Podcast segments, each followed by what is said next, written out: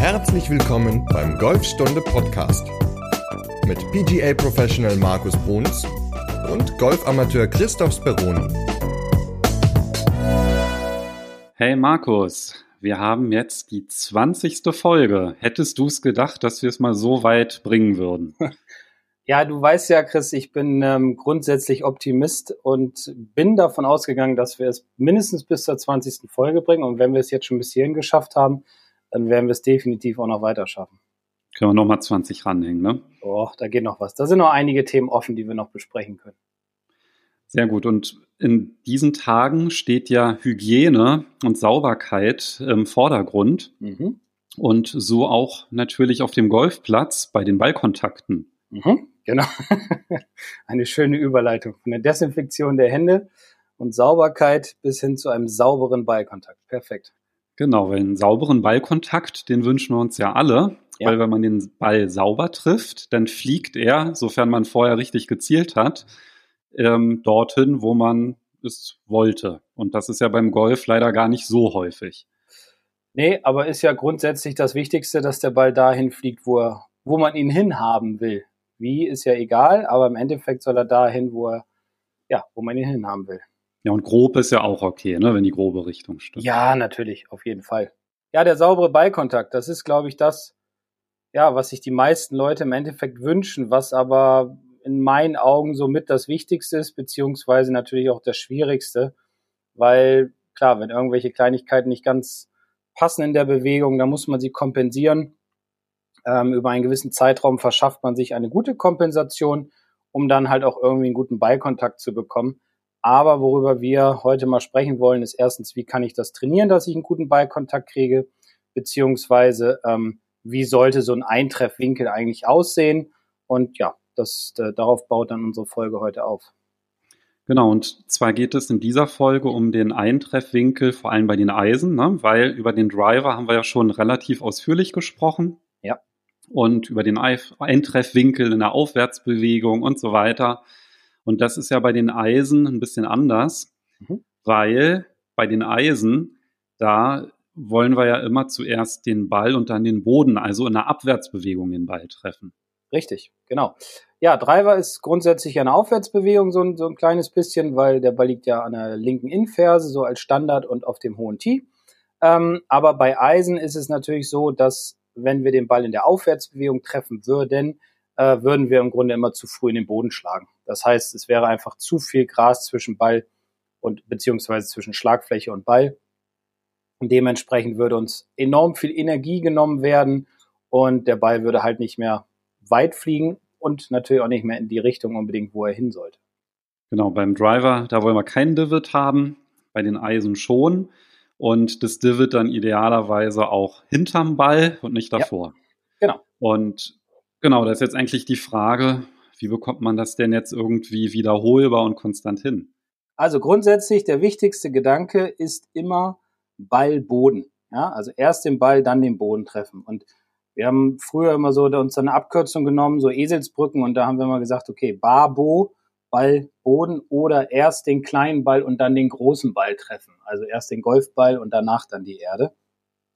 Ähm, ich bin so ein Freund davon, auch viel über diese Gedanken zu arbeiten und es hilft auch sehr vielen Leuten einfach ein anderes Bild davon zu bekommen. Natürlich muss man das auch erklärt bekommen, weil nur wenn ich erst den Ball und dann den Boden treffe, dann kann der Ball die Energie mitnehmen, die er bekommt ähm, durch die Bewegung, durch den Schläger, durch die Geschwindigkeit und durch den Loft des Schlägerplatz, ähm, um halt die Höhe beziehungsweise um die Länge zu bekommen. Und was ich eben schon am Anfang sagte, wenn man erst den Boden trifft und dann den Ball, dann wird das nichts.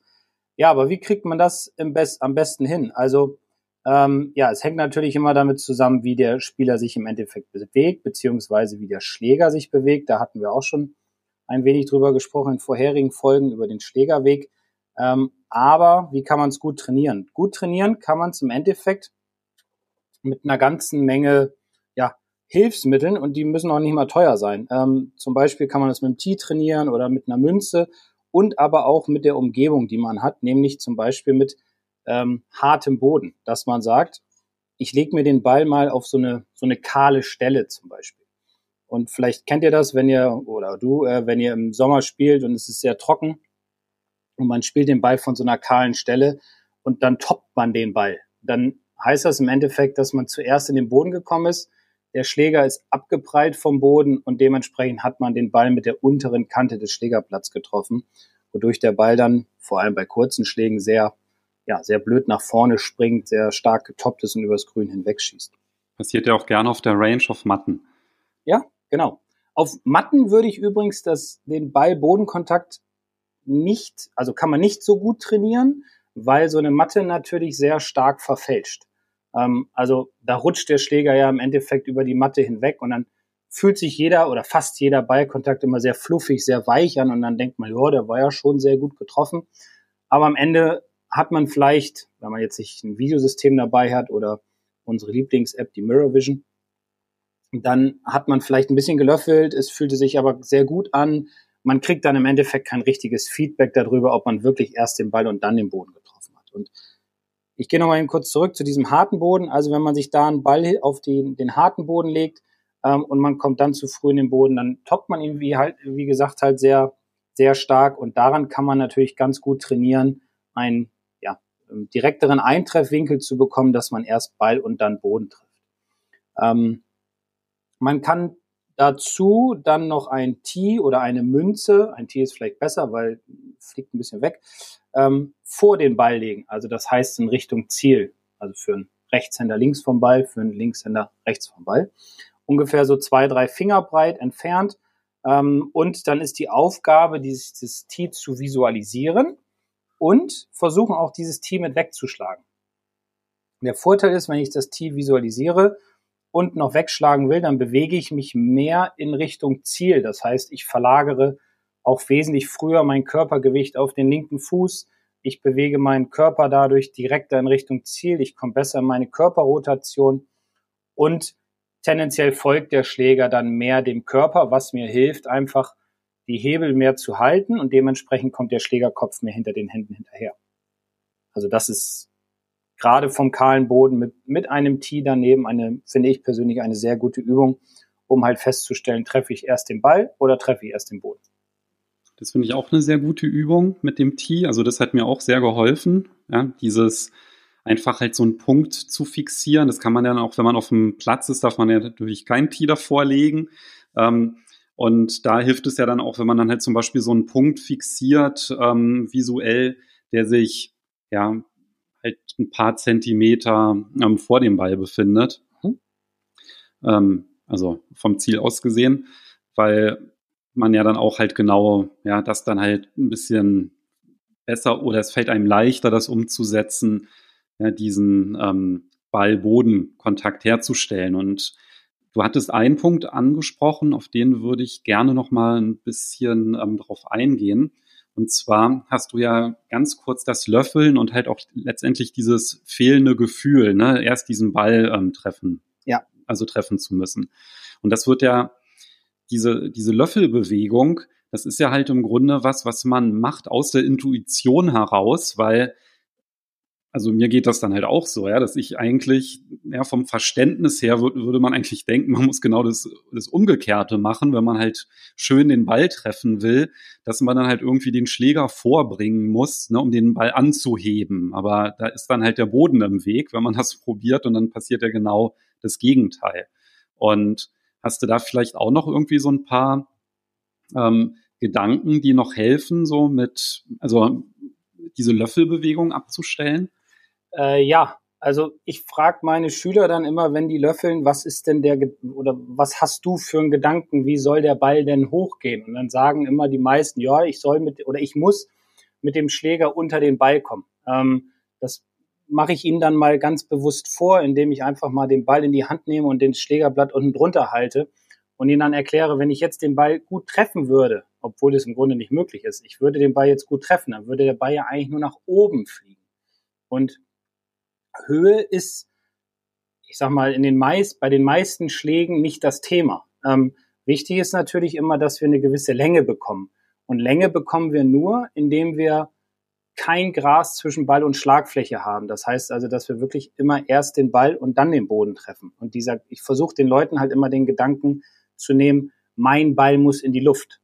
Weil der Ball fliegt ja in die Luft einmal durch den Winkel der Schlagfläche und einmal durch die Geschwindigkeit, die ähm, ja, der jeweilige Spieler auf, in seinem Schwung dann hat und dann auf den Ball bringt. Und wenn ich die Leute dann mal ein bisschen chippen lasse oder ein bisschen pitchen lasse, dann realisieren sie auch relativ schnell, wie es sich anfühlt, erst den Ball und dann den Boden zu treffen und vor allem auch, wie es sich anfühlt, ähm, dass sie, dass der Ball nicht hochfliegen muss, sondern dass sie eine wesentlich bessere Kontrolle haben, wenn sie ja diesen Gedanken, Ball muss hoch, wenn sie den wegnehmen, diesen Gedanken. Also ja, das sind eigentlich so die Gedanken, die ich versuche, den Leuten immer näher zu bringen, ähm, dass ein Ball nach vorne muss und dass Höhe im ersten Moment keine große Rolle spielt. Klar, außer ich muss jetzt hoch über einen Baum spielen oder sonstiges, aber das sind ja eher Spezialschläge. Aber beim normalen Schlag versuche ich ihnen so den Gedanken zu nehmen, eher in dem, äh, den Gedanken zu geben, in dem Ball zu arbeiten, den Ball flacher in Richtung Grün zu spielen. Die Höhe kommt durch die Geschwindigkeit und durch den Winkel der Schlagfläche. Also mir hat es auch geholfen, was du gerade angesprochen hast, dass man ja einfach mal verschiedene Schläger nimmt und ähm, Chips einfach ausführt, ja, und dass man einfach mal anfängt mit einem Sandwedge, dann macht man mal einen mit einem Pitching Wedge, dann mit einem Eisen 9, mit einem Eisen 7, mit einem Eisen 5 oder mit einem Hybrid, weil wenn man so eine ganz, ganz kleine kontrollierte Bewegung macht, dann kriegt man ja das halt viel bewusster mit, was da passiert ne, mit dem Schlägerblatt. Weil in so einem vollen Golfschwung, das geht ja so schnell, da kann man ja das überhaupt nicht wahrnehmen und ähm, realisieren. Aber wenn man halt wirklich so eine ganz kleine Chip-Bewegung nur macht, dann bemerkt man ja eigentlich erst, ja, wie der Schläger oder welche Wirkung der Schläger auf den Ball hat durch die Schlagflächenstellung. Und das ist, glaube ich, auch erstmal was, was man sich wirklich im Kopf auch so klar machen muss. Nee, nee, der Schläger bringt ihn schon von alleine hoch. Ja, da muss man jetzt nicht irgendwie mit dem Körper nachhelfen, und letztendlich ist es, glaube ich, auch dieser Gedanke, dem Schläger einfach zu vertrauen, dass er das schon erledigen wird, ja, dass der Ball dann auch wirklich hochfliegt, solange man ihn ja nicht mit den irgendwie mit den Händen vorholt, sondern ja, er dem Körper folgt. Richtig. Und da fällt mir noch eine gute Übung ein. Die, da muss man natürlich die ähm, Voraussetzungen auf der Driving Range haben. Ähm, und zwar, indem man mal sich an einen kleinen Hügel stellt und bergab schwingt. Weil bergab, ein Bergabschwung ist ja so, dass ich, klar, ich hole aus, aber dann in der Bewegung zum Ball kippe ich ja im Endeffekt schon mit dem Körper so ein bisschen nach links. Und da kann man dann, wenn man Bodenkontakt hat, auch immer ganz gut sehen, wie weit der Schläger durch die Bewegung nach links dann auch links vom Ball in den Boden kommt sozusagen. Also wir machen das erstmal ohne Ball. Und dann, wenn ich die Leute Bälle schlage, und sie machen die Bewegung richtig, dann treffen sie sauber den Ball und merken dann selbst durch die Bergablage, wie weit und aber auch wie hoch der Ball fliegt. Ja, und es ist ja immer ganz gut, wenn man sein Körpergewicht mit nach links nimmt, weil dann folgt der Schläger in den meisten Fällen, klar, außer man hat noch ein anderes Problem im Schwung, aber dann folgt der Schläger dem Körper, was einem auch hilft, mehr Ball-Bodenkontakt zu bekommen, beziehungsweise mehr die Hände im Treffmoment vor dem Ball zu haben. Ja, und du hast ja auch gerade das Thema na, angesprochen, wenn es auf der Range die Möglichkeit gibt und dass Matten ja eigentlich nicht so gut sind, um das zu üben. Ähm, da fällt mir auch noch ein Punkt ein, den ich ganz hilfreich finde, um das halt auch zu kontrollieren, wenn man jetzt halt vielleicht nicht gerade sein Smartphone dabei hat oder sein Stativ dann aufstellen möchte, ja, um sich das anzugucken. Das ist ja halt im Grunde, dass man ähm, auf Höhe des Balles eine kleine Markierung macht, also zum Beispiel einen zweiten Ball oder ein Tee einfach hinlegt um dann halt zu gucken, wo sich das Divid befindet. Ja, ist das ähm, ja vor oder ähm, hinter der Markierung? Und damit hat man ja dann auch nochmal eine ganz gute ja, Kontrolle dann unmittelbar, dass man dann halt sehen kann, wo ist denn jetzt eigentlich ja, der Schläger mit dem Boden in Kontakt gekommen. Genau, perfekt. Ähm, man kann es auch sogar machen, dass man also auf so eine Ballreihe aufbaut, ja, dass man immer kontrollieren kann, wie du schon gesagt hast, wo man den Boden dann trifft.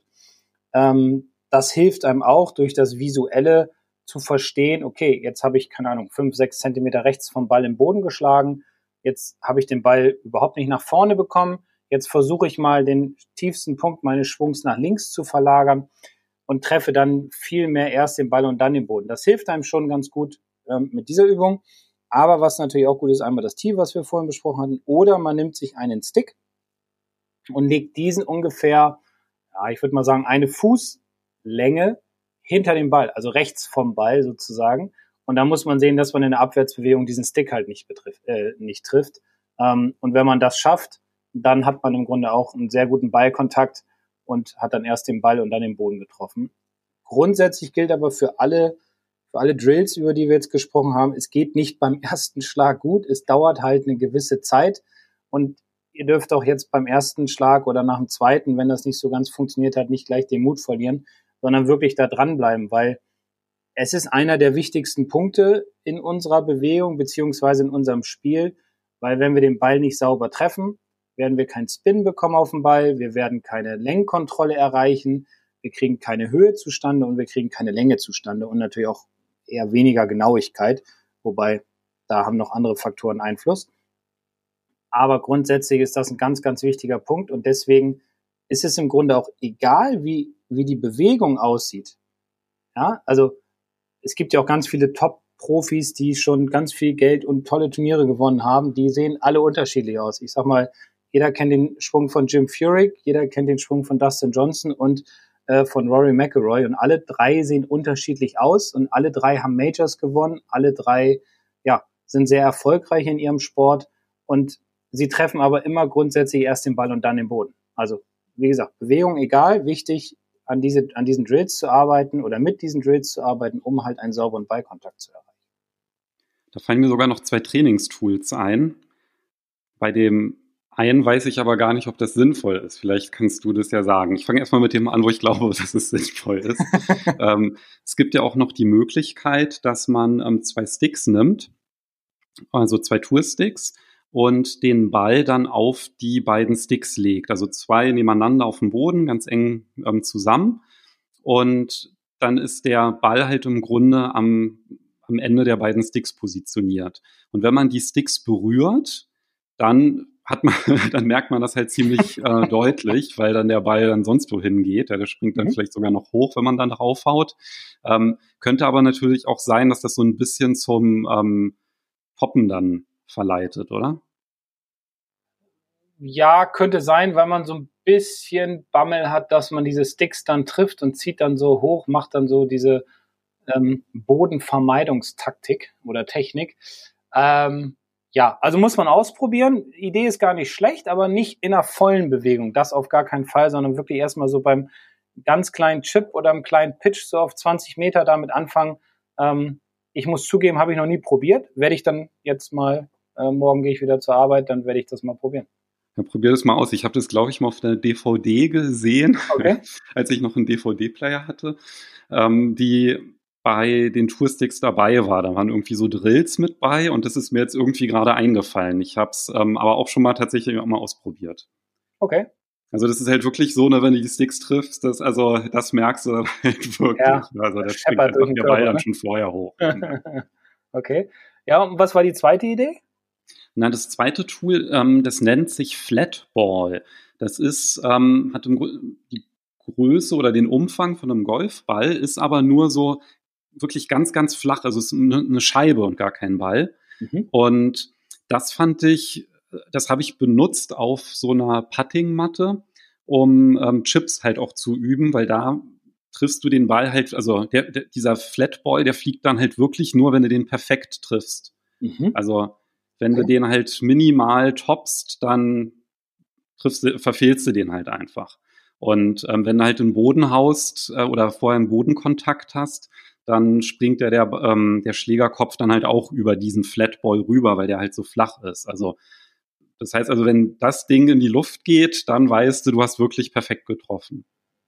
Okay, habe ich noch nie Kennst gehört. Flatball. Nee, kenne ich nee? nicht. Aber ich, äh, ich google gerade mal nebenbei und ich gucke mir das mal an. ähm, ja, das sieht gar nicht schlecht aus. Das gibt's bei Amazon.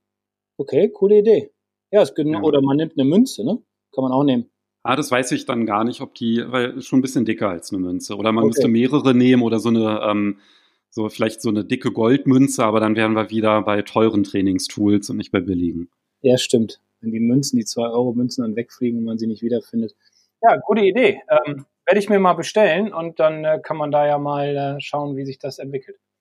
Genau, das gibt's natürlich auch noch in anderen Shops und damit ihr nicht selber googeln müsst, ähm, auf Golfstunde gibt's ja auch einen Preisvergleich und da werde ich dann einfach in den ähm, in der Podpa ja, in den Show Notes beziehungsweise der Podcast-Beschreibung, so jetzt haben wir's, werde ich auch noch mal einen Link dazu setzen, dass ihr dann auch das günstigste Angebot findet. Genau, perfekt. Ja, super Trainingsidee. Ähm, also ihr seht, es gibt eine ganze Menge an, an Hilfsmitteln, die man ja, die man verwenden kann, um einen sauberen Ballkontakt zu kriegen, beziehungsweise, äh, was heißt beziehungsweise, und sie kosten noch nicht mal viel Geld. Die meisten haben immer ein Tee dabei oder vielleicht einen Stick oder jetzt vielleicht diesen Flatball, ähm, womit man dann wunderbar arbeiten kann. Ne? Und nochmal eben ganz kurz auf den, auf das zu früh getroffene möchte ich nochmal eben ganz kurz eingehen. Ähm, vielleicht hat es jeder schon mal gemerkt, aber nicht nur am harten Boden, sondern vor allem auch im Winter oder Herbst, wenn es so schön matschig ist. Wenn man dann zu früh in den Boden schlägt, dann haut man so ein richtig schönes Divid heraus. Ähm, und das ist aber nicht gewollt im Endeffekt, weil das ist ja dann vor dem Ball, beziehungsweise ähm, man bleibt dann vielleicht auch mal mit dem Schläger so im Boden stecken. Und da hat man dann auch noch mal so dieses Resultat, dass man im Grunde versucht hat, den Ball von unten nach oben zu schlagen mit dem Eisen. Und grundsätzlich gilt immer beim Eisen, genauso beim Hybrid und ja auch beim Holz vom Boden, dass wir immer mehr in der Abwärtsbewegung, also von oben nach unten Richtung Ball schlagen wollen, so dass wir erst den Ball und dann den Boden treffen. Und ganz kurze Anekdote nochmal zu einem Thema hier ähm, ähm, mit dem zu frühen Treffen. Ähm, vor einigen Jahren hatte ich einen Platzreifekurs und dann waren wir das erste Mal auf dem Platz und es war tatsächlich im Herbst. Und dann schlägt ein Herr so einen Abschlag super vom Tee, das funktionierte gut und auf dem Rasen war er nicht ganz so ideal, weil er halt so ein bisschen gelöffelt hat. Ähm, und dann schlägt er seinen zweiten Ball oder will ihn schlagen und dann gucken wir alle, wir waren zu viert und dann gucken wir alle den Ball hinterher. Aber wir sehen den Ball nicht.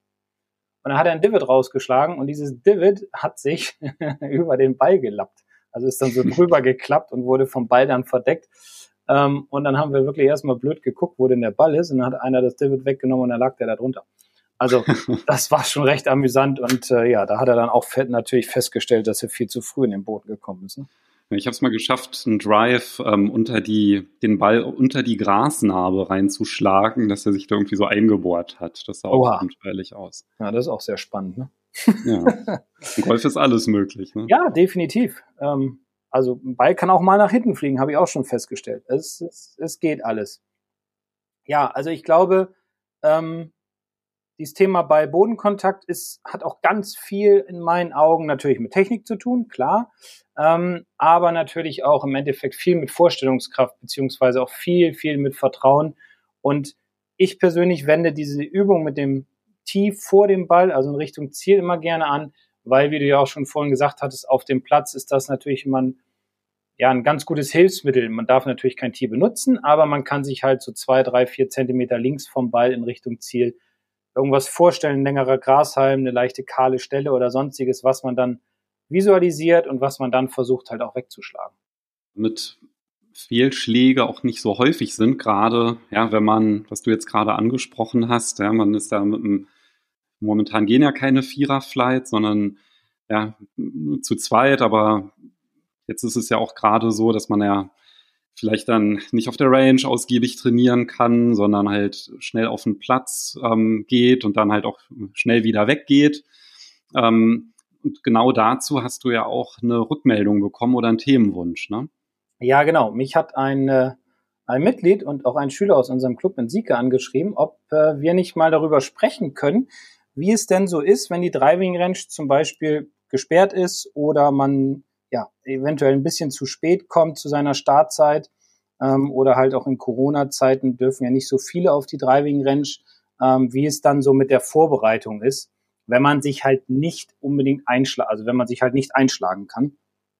Ähm, und da habe ich einfach mal so ein paar Ideen zusammengefasst und ich denke, das ist für jeden Jahr ganz gut, weil man ja manchmal auch so direkt aus dem Büro kommt ja, der Kumpel steht vielleicht schon mal Abschlag, man hat gerade so seine Tasche noch geholt, hat vielleicht noch so fünf bis zehn Minuten Zeit, aber das ist einfach zu wenig Zeit, um, um noch Bälle zu schlagen. Und was ich definitiv immer empfehle, ist auf jeden Fall sich so versuchen, ja, warm zu machen. Das heißt, so die großen Muskeln zu dehnen, zum Beispiel die Schultern zu kreisen, die Arme zu kreisen, ähm, so, so ein bisschen Stretching zu machen, dass man die Hüfte so ein bisschen in Schwung kriegt, so leichte Drehübungen mit dem Schläger in den Händen. Ähm, aber da hast du ja, glaube ich, auch noch so ein paar Links, die du mit reinpacken kannst in die Show Notes, heißt es, ne? Genau, ähm, Podcast-Beschreibung. Podcast-Beschreibung, genau. Also vielleicht kannst du da noch ein, zwei Dinge mit reinpacken. Aber grundsätzlich immer darauf achten, dass ihr nicht ähm, ja, Schläger raus und los, sondern auf jeden Fall so ein paar Minuten nochmal eben die großen Muskeln dehnen. Und ich glaube, jeder hat da so ein paar, paar Übungen vor Augen. Wie gesagt, Arme und Schultern kreisen, Hüften ein bisschen dehnen. Was ich immer gerne mache, ist, ich nehme Schläger in die Hand, irgendein, ähm, halte ihn mit beiden Händen vorm Körper und drehe dann immer so mit einem relativ stabilen Unterkörper, drehe ich immer nach rechts und nach links, so ganz langsam anfangend ähm, und werde dann mit der Zeit immer ein bisschen größer. Was auch immer ganz gut ist, ist Probeschwünge in der Luft zu machen. Ähm, also das heißt, einen Schläger zu nehmen, egal welchen, sich genügend Raum natürlich zu verschaffen, dass man nicht unbedingt jemanden trifft und dann in Ruhe ein paar Probeschwünge in der Luft machen, auch so mit ein bisschen Winkel, mit Beugen in den Händen und Armen, mit ähm, Rotation im Körper, auch ruhig so ein bisschen beim Ausfüllen den linken Fuß mit anheben, beim Durchschwingen den rechten Fuß mit anheben, dass man ja ein bisschen Schwung bekommt, dass der Körper sich aufwärmt, dass die Muskulatur weich wird und dass man dadurch ja das Verletzungsrisiko etwas minimiert. Natürlich ist nicht perfekt, zu spät zu kommen oder jetzt auch in Corona-Zeit nicht auf die Range zu können vor einer Runde, aber ja, so ein paar Möglichkeiten gibt es immer. Wenn, wenn man dann auf den Platz geht, dann empfehle ich immer grundsätzlich nicht, nicht Vollgas zu geben, weil dann würde ich auch vielleicht nicht, wenn es, ich sag mal, das erste Loch ist ein paar fünf und man möchte da gern Driver abschlagen, ähm, würde ich nicht unbedingt empfehlen, sondern vielleicht dann nur ein Holz 3 oder, oder ein längeres Eisen oder ein Hybrid, weil der Körper ist halt noch nicht so warm, um jetzt einen vollen Schwung machen zu können.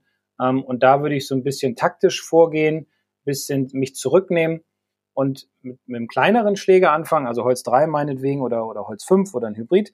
Weil es ist auch so, wenn man dann den Driver versucht mit Vollgas rauszuhauen, nachher verletzt man sich, beziehungsweise der Ball fliegt sonst eventuell auch kreuz und quer, weil man einfach nicht die normale Koordination aufbringen kann, als wenn man sich warm gemacht hat. In die Podcast-Beschreibung würde ich dann noch einen ähm, Link reinsetzen zum Golfstunde Newsletter, weil wenn man sich da einträgt, dann gibt es ja ein kostenloses E-Book, wo halt nämlich auch ein Aufwärmprogramm vom Nino Gräser drin ist.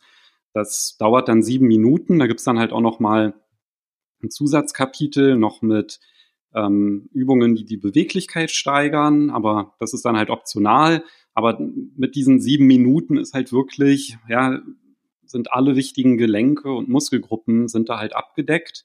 Und das hilft dann halt auch tatsächlich, das sich so ein bisschen einzuprägen und dann halt auch anzuwenden, weil ich glaube, ein Aspekt, der ja auch nicht zu unterschätzen ist, ist, wenn man sage ich mal, in ungewohnt in eine Runde startet. Also wenn man jetzt zum Beispiel der Typ ist, der halt eigentlich immer zu spät kommt, ja, also ne, jeder kennt diesen einen Freund, der ähm, der, der kommt dann irgendwie außer Puste am Abschlag an, wenn der Erste schon den Ball gespielt hat, so nach dem Motto.